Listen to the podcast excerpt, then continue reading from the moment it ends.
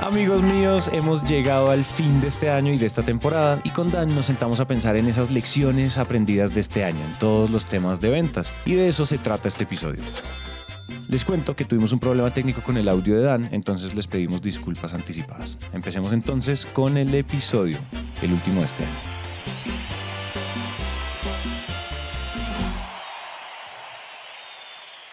Hola a todos y bienvenidos al episodio número 44, nuestro último episodio del año. Bienvenidos todos. Hola Dan, saludando desde Monterrey.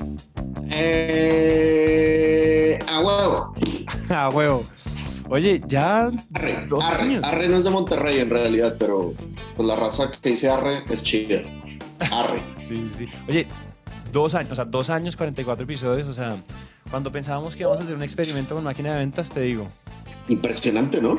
Impresionante, yo la verdad. Y yo no sé tú de mí, pero la realidad, hablando con honestidad desarmante, yo todavía no me aburro de ti. yo tampoco, yo tampoco, y no estoy, no estoy espejando, tampoco me aburro. Creo que la hemos pasado chido, chido, chido. Y creo que además aquí van algunas estadísticas porque no solo nosotros hemos gozado de esto, sino que también los oyentes han gozado de esto. A que no adivinan, uno creería que eh, Colombia y México son nuestros principales países y lo son, pero resulta que este año entraron cinco nuevos países a, nuestro, a nuestra lista de estadísticas. Irlanda, Zimbabue, Oman, Polonia y Marruecos. a todos nuestros oyentes que estén por allá, eh, esperamos pues haber, haber sido de valor este año. Les tenemos esto que estamos viendo es el rap de Spotify. A nosotros como podcasters nos mandan el rap de, bueno, lo que, lo que sigue, o sea, lo que pasó este año con ustedes escuchándonos y hubieron cosas muy extrañas, como por ejemplo 28 países. Nosotros pensábamos que estábamos como, ah, México, eh, Colombia, Argentina, pero son 28 países donde están escuchando, seguramente de habla hispana, muy seguramente. Crecimos 300%. Y, zimbabuense, ¿no? Y zimbabuenses. De pronto zimbabuenses que están dominando, aprendiendo español, como, ah, el profe de español les dice, si quieren aprender español, escuchen a estos dos imbéciles hablar, hablar estupidez. Puede ser. Mira, este año escucharon, tenemos 300% eh, crecimiento en seguidores, 130% en horas de escucha y tenemos 125 de crecimiento en, en, reproducciones y 63% de crecimiento en oyentes. O sea, no nos fue a, mínimo a doble dígito. Bien, buenísimo, ¿Algún otro? Esperen, a ver si hay algún otro Hay uno que dice cuánta gente nos escuchó en su cumpleaños.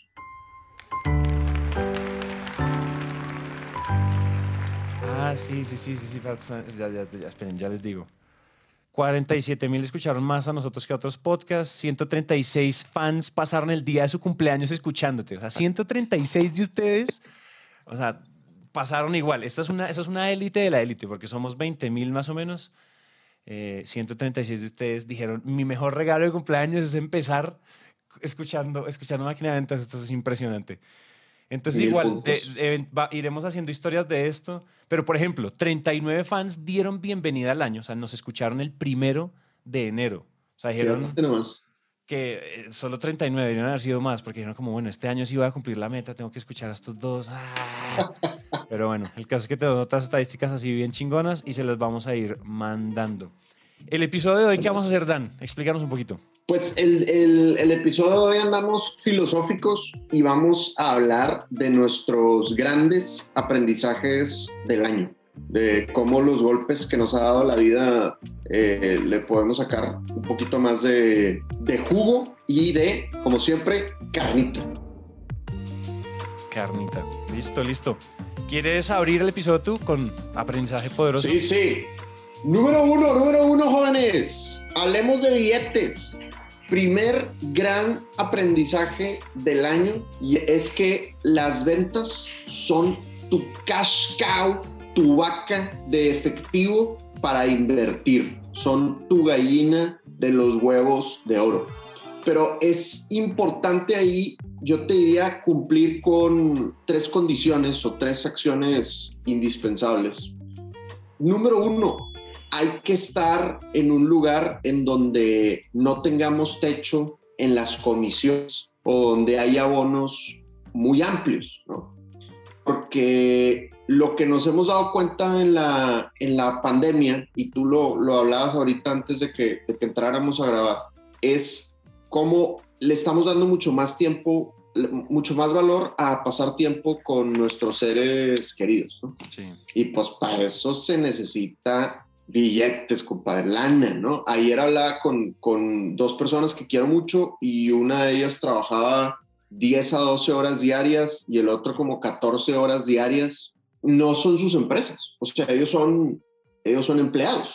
entonces, pues todo ese tiempo que ellos le están dedicando a, a esa empresa, pues los dueños de esa empresa, que es una multinacional impresionante y ellos están a, no sé, 10, 10 niveles de los dueños, pues esos dueños estarán muy felices, pero estos cuates pues le están entregando su vida, su alma a alguien que realmente ni siquiera los tiene, los tiene en la mente, ¿no? Entonces, creo que las ventas, a diferencia de otras profesiones, es un lugar en donde muy fácilmente uno puede reunir dinero para invertir en otras cosas que te den libertad financiera, ¿no? Por ejemplo, pues no, no, no es momento de contar la historia con, con detalle, pero pues Teresa y yo compramos la oficina de Sandler Colombia, pues precisamente porque no estábamos cómodos con el esquema anterior, en donde nosotros no, no éramos los dueños, y pudimos comprar la oficina de Sandler con las mismas utilidades que nosotros estábamos generando con, con la oficina, ¿no? Y gracias a Dios, gran celebración, jóvenes, tomen por favor mucha champaña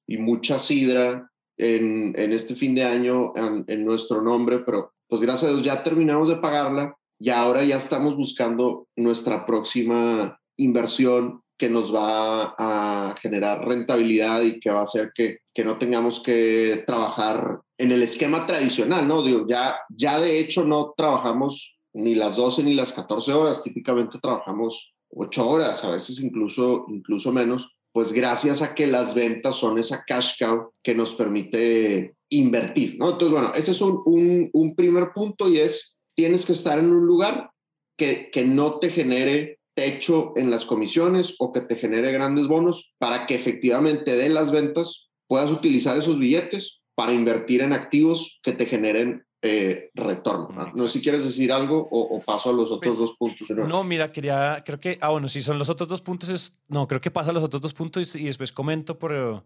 pero creo que efectivamente las ventas son, son muy lineales y proporcionales en yo le hago y yo recibo, o sea, yo, o sea, tengo un retorno muy alto a simplemente entregar horas por trabajo. Es decir, creo que a lo que me refiero es, voy a reorganizar la idea, es, los trabajos en general cambian tiempo por dinero.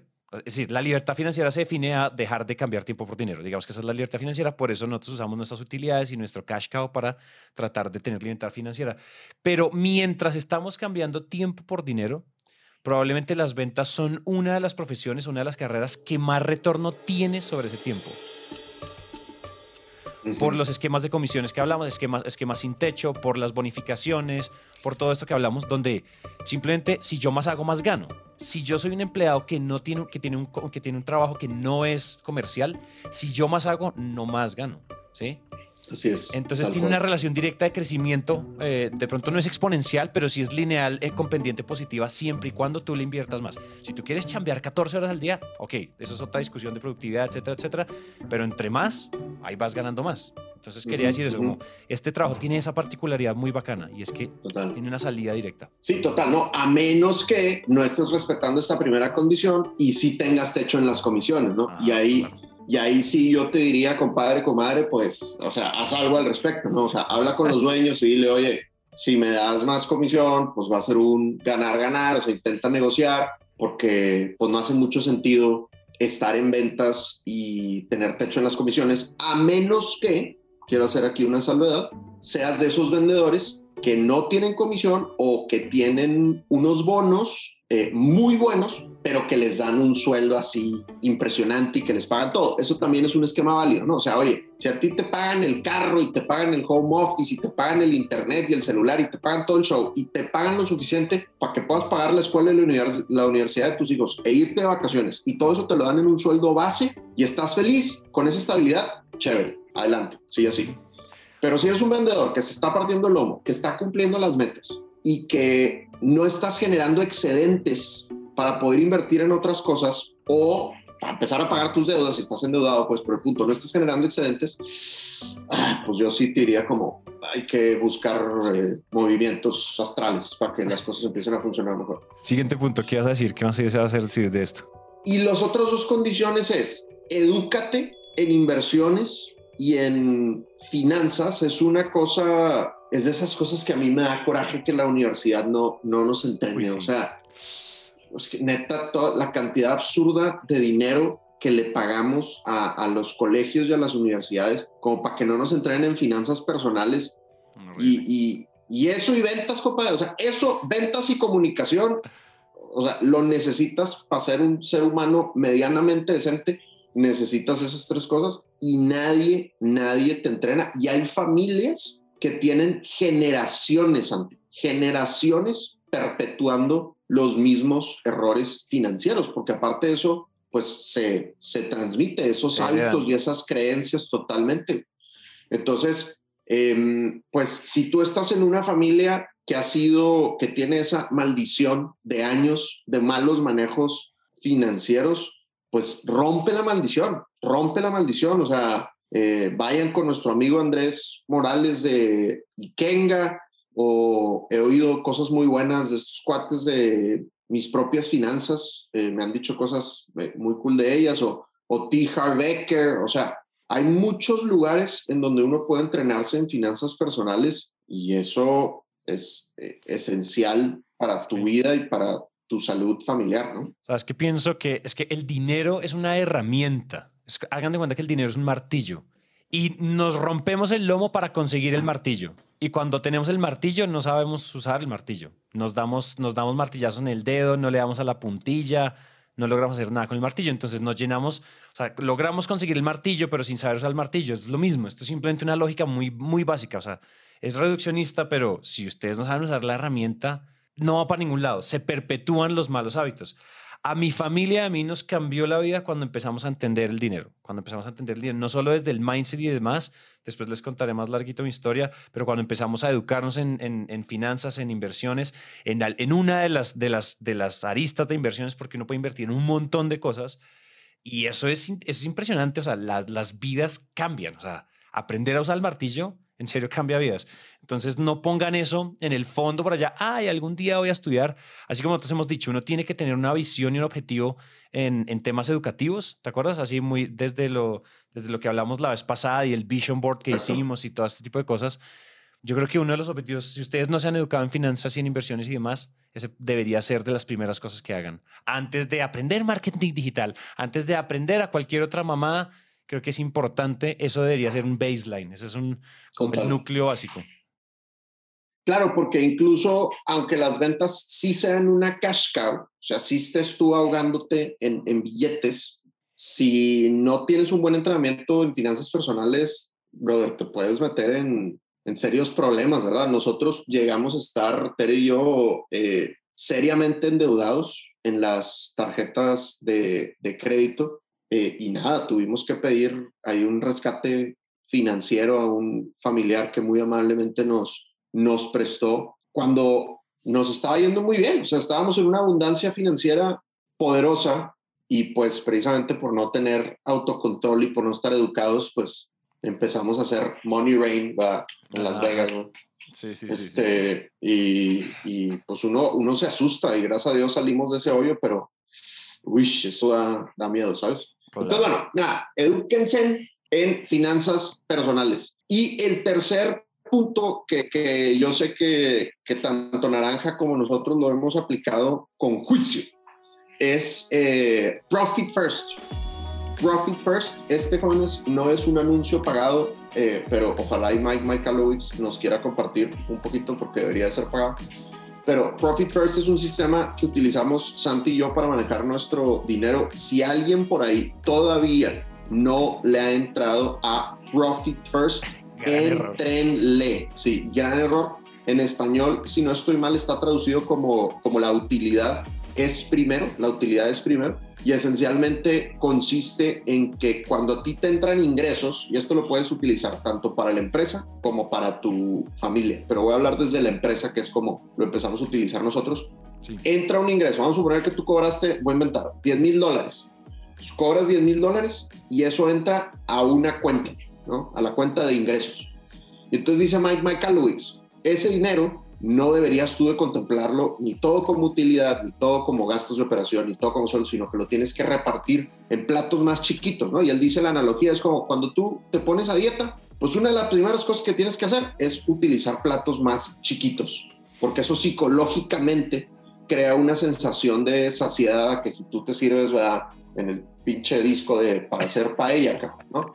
Sí, sí. Entonces, haces platos más chiquitos creando cuentas. Entonces, él dice, tienes que tener una cuenta de ingreso, que es la donde vas a repartir. Luego dice, tienes que tener una cuenta de utilidades. Después tienes que tener una cuenta de impuesto sobre la renta. Después, una cuenta de pago a dueños y una cuenta de gastos de operación. ¿no? Este es así como Profit First en su versión más básica. ¿no? Yo ya tengo 11 cuentas porque lo tengo que repartir por muchos lados, pero la versión más básica es. Entonces, y tienes que establecer unos porcentajes. Entonces tú puedes decir, por ejemplo, oye, de todo lo que entre, el 20% va a ser utilidad, el 50% va a ser gastos de operación, 15% va a ser impuestos y 15% va a ser el pago a los dueños. Entonces entran los 10 mil dólares y lo que haces es repartir. Entonces mandas 3 mil, 20 eh, mil, perdón, 2 mil dólares a utilidad, que es tu 20%, mandas 1.500 dólares al impuesto, ¿verdad? Para que Duque y sus secuaces estén felices o donde sea que pagues impuestos. 1.500 mm, eh, eh, para pago a dueños y el otro 50% gastos de operación. Y tu empresa vive del 50% de gastos de operación. Lo que a mí me pasaba antes es que pues agarraba los 10 mil dólares y empezaba a gastar los 10 mil dólares. Yo decía, ¡ay, 10 mil dólares! Compremos micrófonos para grabar más chévere con Santi, compremos un nuevo compu, compremos un escritorio que se levante. Y luego a la hora que Duque venía a cobrarme, oye, paga el IVA. A la mano tengo, güey. Y caos, caos. Caos. Caos, horrible. Yo te digo algo, Profit First, hay una, una de las cosas importantísimas de Profit First, pues léanselo, pero es esos bolsillos, esas cuentas separadas son sagradas. Sagradas. Es decir, sagradas. No las toca nadie. En nuestro equipo Tatiana es la que se encarga de todo eso. Y yo les voy a decir algo de Profit First. Nosotros, o sea, Mike, Mike dice, empiece con el 5% si usted todavía no tiene bien medido sus márgenes y si usted todavía pues tiene desordenadas las finanzas. Nosotros este año las teníamos muy desordenadas, sobre todo a comienzo de año. Entonces empezamos solo con el 5%. Solo con el 5%.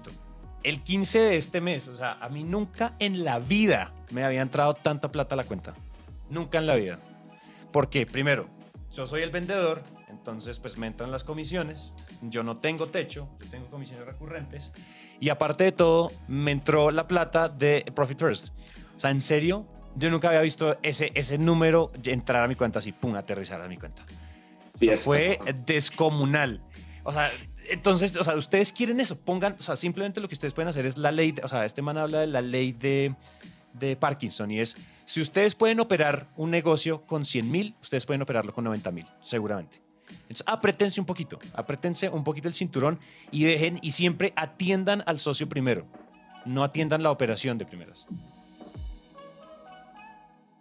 Sí, buenísimo, buenísimo. Sí, y lo que, lo que tú estás diciendo es, oye, em, si no te está dando, si el negocio no te está generando utilidades, pues probablemente tus costos están muy altos. Entonces, en algún lugar tienes que recortar, en algún lugar tienes que ser eficiente, pero es que un negocio tiene que generar utilidad. Para eso es para el negocio, para generar utilidad, ¿no? Y muchos emprendedores, eh, pues le pagan a todo mundo, a sus proveedores y a sus empleados, no, no se pagan a ellos ni tienen sueldo, ni se pagan utilidades porque el negocio no está dando y es porque no lo están organizando. Entonces, bueno, eso es, jóvenes. Las, las ventas son tu cash cow para invertir, pero tienes que estar en lugar, un lugar en donde no tengas techo en las comisiones o tengas unos, tengas unos bonos deliciosísimos. Tienes que educarte en inversiones y en finanzas. Y uno de los sistemas que nosotros recomendamos para que te eduques y para que utilices es, es Profit, Profit First. Oye, yo la siguiente, la, cambié el orden por si de pronto nos llega a alcanzar el tiempo. Quiero quedarme, quiero empezar con una lección de ventas que me ha parecido y sobre todo de ventas y de, gestión con la, de la relación con el cliente. Y es que nos dimos cuenta este año que primero los clientes prefieren en el fondo, así a veces no parezca, Prefieren en el fondo que ustedes les hablen duro, que les hablemos duro, que nos paremos en la raya, que haya irreverencia, que no estemos diciéndoles que sí todo el tiempo. Acuérdense que en Sandler siempre decimos que somos consultores expertos, nosotros somos los que llevan de la mano al cliente hacia un objetivo, hacia reducir el dolor, aumentar el placer. Nosotros, o sea, no estamos aquí para decir, sí, sí, sí, señor. Eh, Santiago, hágame esto. Sí, sí, sí, señor. Ah, Santiago, lo otro, sí, sí, señor. No, Santiago, hágame esto, espérate. O sea, tú me estás pagando para pensar también. Tú no solo me estás pagando para maquila. O sea, en Sandler vendemos productos altamente complejos, altamente valiosos. Nosotros no estamos aquí para decir, sí, sí, ya le cambio carne por pollo, ¿me entiendes? Pues sí, ya le cambio carne por pollo, pero nosotros en este caso vendemos cosas mucho más complejas, vendemos creatividades como nosotros tenemos que estar todo el tiempo cuestionando a los clientes y ellos valoran eso. Si ustedes son de esas personas que cuando que por miedo a que les quiten el contrato, por miedo a que de pronto pierdan la orden de compra, que de pronto no se cierre el, el contrato, de pronto antes de cerrar el cliente, ellos les hacen algunas preguntas que ustedes saben o ellos hacen algunas afirmaciones como de queremos agarrar este rumbo y ustedes en el fondo de su corazón saben que ese rumbo es el incorrecto, díganlo díganlo. La razón por la que yo este año me quedé con el 100% de las licitaciones privadas en las que participé es porque yo les dije las verdades en la cara. Es porque yo fui honestamente desarmante. Porque yo les dije, miren, yo no les voy a decir mentiras, esto es así, así, así, así, el riesgo está acá y acá y acá. Yo no les pinté pajaritos en ningún lado, fui, o sea, fui, y eso es honestidad desarmante. También tirarse al chiquero eventualmente, si es que la estamos embarrando. Pero eso es clave. Los Yesman no van para ningún lado. Esos son, esos son los que venden cosas de poca complejidad, eso está bien. Y yo sé que a uno en la universidad le dicen, el cliente siempre tiene la razón. Eso, pues, eso es de las cosas más falsas que hay en la historia. El cliente no siempre tiene la razón y te están pagando para que tú les digas cuando no tienes la razón. que eso es lo más interesante de todo. Entonces, puede que requiera un poquito de, es decir, no sé, para algunos, no sé, de pronto a las palomas les, va, les cuesta más trabajo esto, a los, a los, y a los búhos, de pronto a las, a las águilas les queda más fácil esto, pero, pero en realidad es, párense en la raya, digan lo que piensan y guíen al cliente hacia el mejor camino, porque ¿qué es lo que pasa? Ustedes en este momento se quedan con la satisfacción de corto plazo de decir, sí, sí, sí, señor, ya, mañana se lo hago.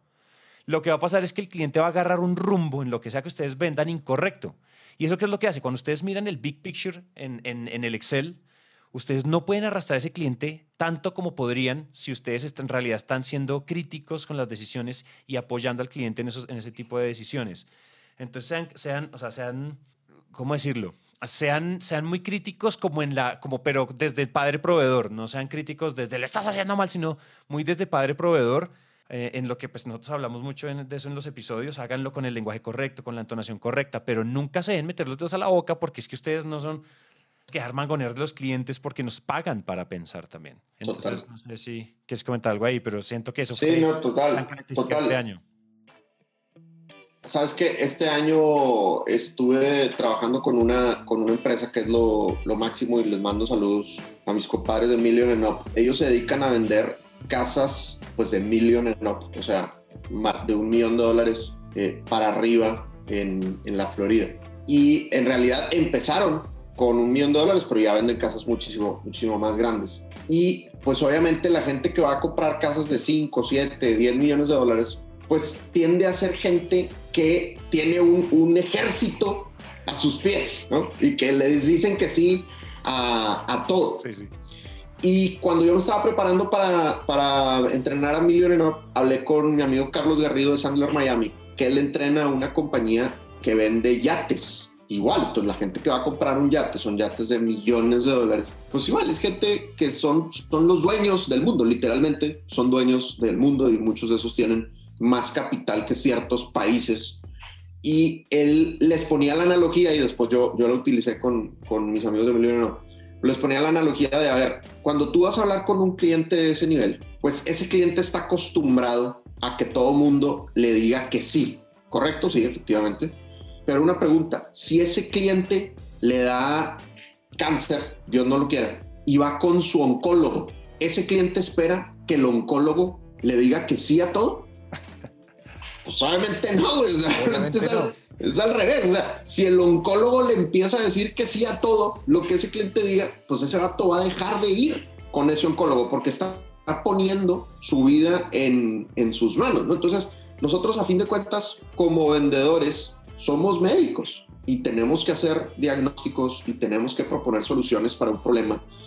Y muchas veces la gente tiene ese problema porque tomaron ciertas decisiones mal tomadas que los llevó a meterse en ese problema. Si nos están buscando, pues es porque en principio nosotros o alguien en nuestra empresa tiene un conocimiento mejor de cómo resolver el problema. Si, si le decimos que sí a todo, pues es muy probable que no estemos haciendo bien nuestro, nuestro trabajo. ¿no?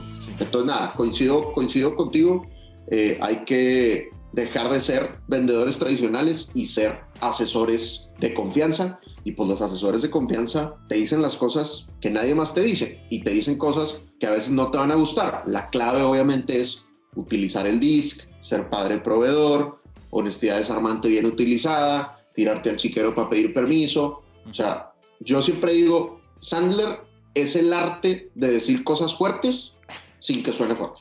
Sin que suene fuerte. Literal. Literal es eso. Y, yo creo que también en términos de mindset, como hay una creencia limitante. O sea, en serio no crean que les van a quitar el contrato por eso. Si a uno le quitan el contrato por ser honesto y por decir las cosas desde, desde la expertise, pues es que ese no era el cliente. O sea, se descalificó tarde, pero se descalificó. Tal cual. O sea, sin miedo a. O sea, no, no tengan miedo a a que ese de pronto no sea. Y pidan permiso, pidan permiso. Oye, Santi, ¿te puedo decir algo? Es que no, no te quiero incomodar, no sé si convenga que te lo diga.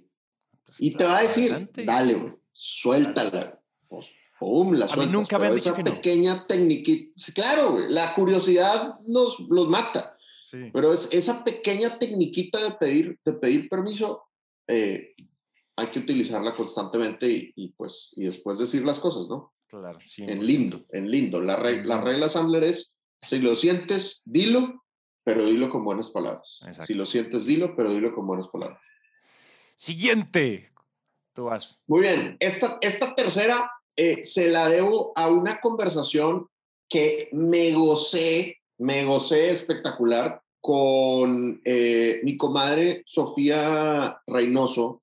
Eh, Sofía es una chica de Morelia, Michoacán, eh, que ahora vive en Zacatecas, creo. Eh, y ella trabajó conmigo hace mucho tiempo en, en Bang, en la empresa de diseño gráfico que, que teníamos. Y pues resulta que tanto ella como, como su novio pues nos, nos escuchan mucho y pues tuve el honor de que me invitara a hacer un live con ella en su página de bichorraro.mx, arroba bichorraro.mx. Y tuvimos una conversación de, el arte de vender y fue una conversación muy, muy, muy cool. Y Sofi me preguntaba cuál, como, cuáles son tus rarezas a las que les has sacado jugo. O sea, porque pues por eso su marca es bicho, bicho raro, ¿no? Y entonces, pues mi tercer aprendizaje del año se lo estoy robando a, a ella, pero le doy el, el crédito y es, asume tus rarezas. Yo toda la vida, y no creo ser el único, pero sobre todo cuando era niño y, adolescente, yo me sentía, yo me sentía raro, yo sentía que no, que había muchas cosas que, que la mayoría de la gente disfrutaba y yo no, y yo no disfrutaba, ¿no? Este, y yo en este punto de la vida me doy cuenta que esas rarezas hoy para mí son muy rentables y lo que hago con esas rarezas es las abrazo y, las considero un, un, gran sello de mi, de mi marca personal eh, y ahora me, me, generan dinero. Entonces, tres cosas específicas en donde yo siempre me he sentido raro. Número uno, pues yo soy muy directo, soy muy directo y eso, o sea, yo digo, digo lo que pienso antes de pensarlo y eso me ha metido en muchos problemas, incluso me ha hecho perder eh, grandes amistades. Soy muy desesperado, soy una de las personas más desesperadas en este planeta y, y soy súper buleador y, maldiciente. O sea, yo sé, que, sé qué decir para hacerte sentir muy, muy mal y aparte lo voy a decir con malas palabras, pero voy a lograr que todo el mundo se ría. Y pues obviamente todo, todo eso mal utilizado pues, es muy mala vibra, güey. O sea, las amistades que perdí... Yo de ello. El problema es que eso nos hace más amigos, porque yo soy muy parecido, ese es el problema. Eh, las amistades que perdí, tenían, tenían razón, güey. O sea, yo, yo no puedo decir como, ay, no, güey, yo soy una víctima de la vida, yo lo hice sin querer, ¿no? O sea, sí fue, sí fue muy lacra, güey, ¿no? Eh, pero, pero ese ser directo, ese ser desesperado y ese ser un bully y ser, decir tantas malas palabras, ya agarrando el método Sandler, que me ha entrenado a ser un, un ser humano más, más decente y utilizando el disc y aprendiendo a, a controlarme y a meter la energía donde es, pues resulta que eso hace que, por ejemplo, soy muy directo y eso hace que yo sea un coach, un, entrenador, más que un coach, un entrenador desde el escenario muy eficiente. Y, a la gente, pues en parte por eso les gusta máquina, ¿no? Porque pues, a fin de cuentas les entregamos carnita. Entonces, yo en algún momento de mi vida me empecé a sentir mala persona porque era muy directo y dije, oye, se me hace que tengo que dejar de ser directo y ahora es, no es que tenga que dejar de ser directo, sino tengo que moderar un poco las formas, pero ese ser directo es maravilloso, es, es un... O sea, si tú te sientes raro por algo, es porque tienes un don que todavía no has comprendido. Porque si tú te sientes raro por algo, significa que tienes una característica evidente que tú notas y que los otros notan también. Pero te sientes mal porque no le has encontrado el lado positivo a esa característica. Exacto. Entonces, tu chamba es, oye, ¿te sientes raro? Chingón, güey. A huevo, con madre. Significa que tienes ahí algo especial. Lo que tienes que encontrar es cómo lo vas a volver en positivo. Entonces, el ser directo para mí, el ser desesperado, el ser maldiciento, pues resulta que ahora son sellos de cómo yo entreno y de cómo procuro ser eficiente en la vida y eso hace lo que antes golpeaba mi autoestima, pues ahora lo, lo infla. Espero que no tanto de más, ¿no? Pero estoy muy contento pues con esas rarezas, es lo que quiero decir. Estoy 100% de acuerdo con lo que estás diciendo, pero 100% de acuerdo. Yo hace, hace poquito en un podcast que donde me entrevistaron, justamente también nació eso, pero me preguntaban que cuáles eran mis tocs, como mis trastornos como mis, mis cosas raras. Entonces muchas de esas, yo dije, muchas de esas han hecho que yo tenga grandes amigos porque les parece eso curioso y, es, y eso eventualmente desencadena un montón de cosas muy bacanas, todas positivas. Yo creo que asumir las rarezas es además estar cómodo con uno mismo. Es estar cómodo. Es, y no hay nada más feo que un vendedor que entra en una llamada postizo, falso, que no sea como es, que se le note que está forzando personalidad o que está forzando lo que sea que esté forzando. Eso, eso, suena, eso suena feo, eso se siente feo y se siente como vendedor tradicional, vendedor de aceite de serpiente. Y eso no es chévere. Es decir, yo creo que ahí sí, lo por más cliché que suene, o sea, Walt Disney, be yourself, en serio, eso es poderoso. O sea, uno ya es un ser humano espectacular, o sea, ya asúmanlo, asúmanlo. Y, y honestamente, hay gente a la que no le va a gustar, uno no le va a gustar a todo el mundo. Pero pues, ¿y qué? Es que uno no le tiene que gustar a todo el mundo. Uno, o sea, ¿Cómo es que decía este? Por ahí había un billonario que decía como, yo prefiero ser millonario a caerle bien a la gente, decía algo así. No estoy yéndome a esos extremos, pero es como, o sea, gustarle a todo el mundo, yo creo que es, yo creo que es, es, en el contraste en donde está, en donde, en donde hay éxito. Entonces, una, mi, última, gran lección, yo creo que la titulo como generosidad desmedida e irresponsable estratégica.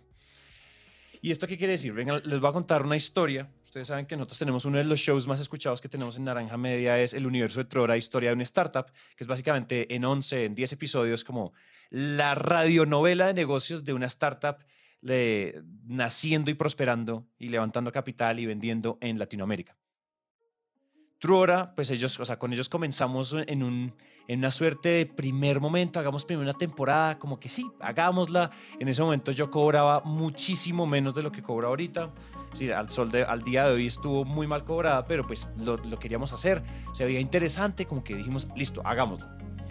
Y entonces sucedió un fenómeno muy interesante y es que uno de nuestros socios se metió una apasionada impresionante por el proyecto, Juan Pablo, pero se los juro que fue o sea, hoy en día que uno sabe de finanzas, uno dice, eso fue una, eso fue una muy mala jugada financiera desde los números, desde los costos, porque Juan Pablo durante seis meses, de pronto más, estuvo dedicado únicamente a ese proyecto, metido de cabeza, teniendo y yo cerrando dos o tres clientes cada 15 días, taca, taca, taca, y entraban un boarding de clientes y Juan Pablo, no me miren, no me miren, no me hablen, yo me quedo aquí, yo me quedo aquí.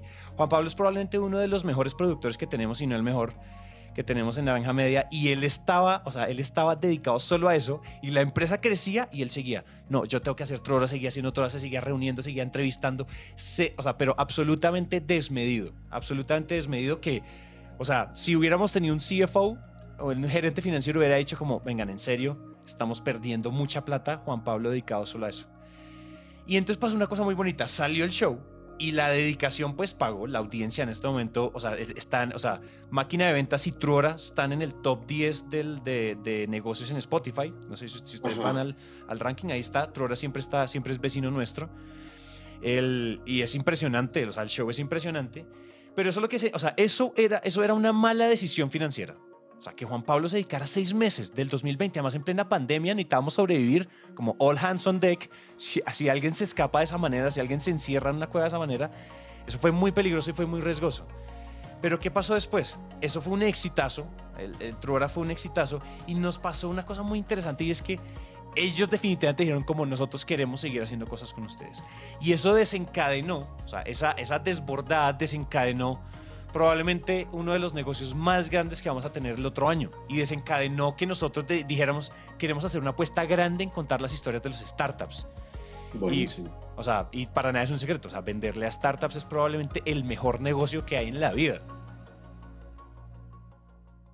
O sea, son, o sea, son equipos pequeños, levantan capitales, de, levantan rondas de inversión de entre 10 y 20 millones de dólares. O sea, o sea comprarme podcast a las tarifas que, que, nos, que, que, vendemos hoy, para ellos es hágale, hágale, uno tras otro, véndame todo el año de una vez. Y se lo pago mañana, y se lo pago de contado, ni queda 30 días, se lo pago mañana. Porque lo pagan ellos desde la aplicación ellos, porque ellos son los dueños, ¿me entiendes? Como que es un negocio impresionante y nosotros hoy en día dijimos, o sea, lo que desencadenó Trora, lo que desencadenó todo lo que pudo haber sido una decisión muy irresponsable, una generosidad excesiva, desencadenó probablemente la, la, unidad de negocios más importante que va a tener Naranja Media de aquí en adelante, o al menos eso es lo que estamos, lo que estamos viendo ahorita. O sea, 2022 es el año de los startups en Naranja Media. Y, eso no hubiera pasado si no hubiera pasado eso. Yo sé que suena como muy a efecto mariposa y demás, pero en general, o sea, tenemos también, o sea, hay más historias sobre esto, pero Naranja, la característica por la cual la gente, nosotros tenemos un churn de 0%, ninguno de nuestros clientes se ha ido hasta ahora, a la fecha de hoy, grabando este episodio 20 de diciembre de 2021, es porque nosotros nos desvivimos por ellos. Nosotros entregamos mucho más de lo que el gerente financiero nos permitiría hacerlo nos desbordamos, los números se terminan cuadrando, los números se terminan organizando, las ventas terminan llegando. Pero en serio, o sea, esa generosidad es estratégica. No actuemos, o sea, no, no, andemos todo el tiempo con la mentalidad transaccional. Eso es lo que quiero decir. La mentalidad transaccional todo el tiempo está mirando a ver qué espera el otro y qué, qué podemos intercambiar. Simplemente de vez en cuando cierren los ojos, sobre todo con esos clientes que ustedes adoran y saben que los van a sacar adelante. Cierren los ojos y entréguense. O sea, no y, no miren los números, después miran los números. Cuando nosotros veíamos los números, decíamos, bueno, sí, al final esto cuadró, pero se compensó con lo otro. Pero ahora tenemos probablemente la unidad de negocios más grande de Naranja Media, más rentable. Tenemos el cash cow más grande en esta empresa gracias a esa entrega, gracias a que a veces cerramos los ojos y a veces hay que ser responsables un poquito, como mandarse con los ojos cerrados.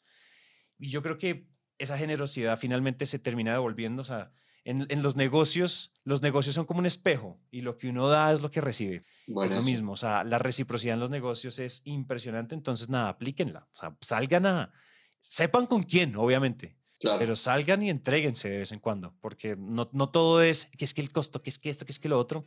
A veces esa milla extra es, desata probablemente los mejores negocios que van a tener en sus empresas. Tremendo, me encanta, Karma, karma ante karma. Karma ante todo, acumulación, instant karma. Sí, porque sabes que hay compañías que tienen la cultura al revés, como qué es lo mínimo que puedes entregar, qué es lo mínimo que puedes entregar para sobrevivir. A mí, por ejemplo, me revienta la maíz, güey, que hay varios países en Latinoamérica en donde iniciamos ya partiendo de la desconfianza, ¿no? Entonces, por ejemplo, tú quieres devolver algo, ¿no? Oye, eh, me compré una camisa y me di cuenta que la camisa venía descosida o venía manchada y, vas a la tienda y no te creen, güey. O sea, te, te, te, hacen llenar papeles y lo vamos a tener que revisar con el presidente de la República y la chingada. Mientras que cuando tú vas a Estados Unidos, güey, de entrada te creen. Ah, claro, sí, güey, ve y cámbialo sin, sin, sin ningún problema, me explico. O sea, en vez de partir de déjame hago todo para entregarme a mi cliente y que mi cliente esté feliz, es el cliente me quiere chingar, el cliente quiere aprovecharse de mí, entonces ¿cómo le hago para darle lo mínimo y que esté contento y ya está? No, entonces bueno, me gusta más tu perspectiva de entréguese, papá, entréguese. No hay nada más rentable que un cliente feliz, no hay nada más rentable, eso, es ya, eso es un hecho, es un hecho científico. Sí. Bueno, papá, eh, tu cierre, cierre de reflexión anual. Ahí va. ¿Qué tienes para nosotros? Las ventas, y como ustedes seguramente ya lo han experimentado en cierta medida, las ventas en definitiva son un superpoder, porque todos podríamos estar de acuerdo con eso. Las ventas son un superpoder. Lo que ahorita hablamos antes de poner a grabar con Dan, decíamos como alguien en algún lado del mundo, o sea, todo el mundo come, todo el mundo tiene mercado en su nevera y come todos los días porque alguien vende algo en algún lado del mundo, en algún momento del tiempo todo el tiempo alguien está vendiendo algo, alguien está vendiendo una idea, alguien está vendiendo un producto, alguien está vendiendo un servicio y alguien está entregando esos servicios. Es decir, las ventas son el primer superpoder en un funnel de diferentes superpoderes porque evidentemente uno después se apoya en un equipo, etcétera, etcétera. Pero las ventas son probablemente el primer superpoder que nosotros podemos tener. Y una de las cosas que, no, nos dimos cuenta este año es que los superpoderes son súper cool y uno se da cuenta de eso y uno se siente grande, uno se siente musculoso, uno se siente súper poderoso, evidentemente valga la redundancia. Pero creo que el momento, el momento más interesante de entender que uno tiene un superpoder, y todos aquí somos fans de Spider-Man, es cuando uno lo pone al servicio de los demás. La reflexión aquí es, qué bacano que seas un gran vendedor, qué bacano que Dan y yo seamos super vendedores y nos vaya bien y nuestras empresas se cuadruplican año a año. Pero qué bacano que hay 25 familias en Naranja Media que comen, viven bien y tienen una vida interesante gracias a que ese superpoder lo estamos poniendo lo estoy poniendo al servicio de algo más grande que yo. Esa frasecita encuentra una misión más grande que tú. Bueno, las ventas, seamos particulares, seamos específicos. Las, poner el superpoder de las ventas porque lo es. O sea, generar ingresos en la sociedad en la que vivimos es un superpoder. Poder generar eso y poder generar impacto en, en círculos inmediatos en nuestras familias, en nuestros, en nuestros empleados, en las, las, familias de nuestros empleados, en nuestros colegas, en la gente que nos rodea. ¿Entienden? Eh, creo que eso, es eso, ahí es donde uno siente que uno tiene algo, o sea, que uno bajó a esta tierra en serio como con algo interesante que hacer. Y ustedes le pueden poner la misión que quieran, le pueden poner la etiqueta religiosa que quieran, lo que sea, pero saber vender es probablemente una de las cosas más impresionantes que hay cuando uno además entiende que esto habilita a los demás. Me encanta, güey. Eh, yo pienso que a veces hablamos del, del, propósito o de la misión y como que tendemos a pensar o, los medios nos lo, nos lo, venden así como si no eres Jeff Bezos, ¿no? Y, y, tienes un impresor impresionante o si no eres Elon Musk que está cambiando cada tres segundos, cambia la manera en la que funciona el mundo, o si no eres el Dalai Lama, o sea, si no estás haciendo una misión así Greta Thunberg este, para eh, rescatar al planeta del calentamiento global, como que dices, ay, es que yo no tengo propósito, es que yo no tengo misión. Y, y vato, o sea, tu propósito y tu misión son los, los seres que tienes ahí al lado, la, la gente cercana, ¿verdad? Tu, tu, tu, familia cercana, tus amigos eh, que están ahí todo el tiempo contigo, eso es más, más que suficiente misión, más que suficiente propósito y, y definitivamente las ventas nos pueden ayudar a que esa gente sea más, más feliz, ¿no?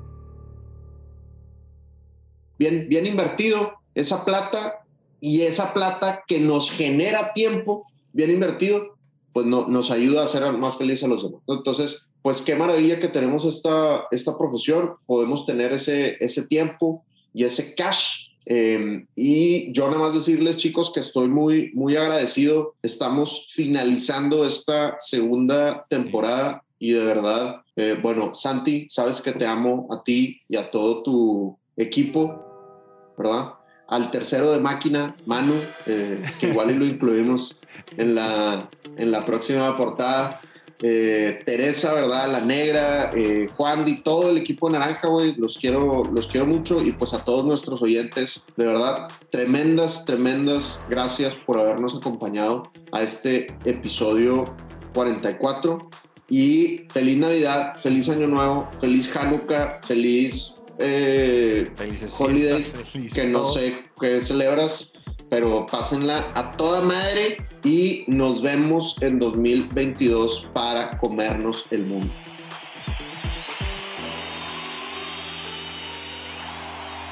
Así es. Millones de gracias a todos. Un abrazo. De verdad los amamos. Suena cliché, pero no estaríamos aquí sin ustedes. Entonces, vamos a hacerlo 2022 a por ellos, tío. Es correcto, papá. Y podemos decir, no del episodio, sino del año. Año. Podemos decir que. Lo. Te.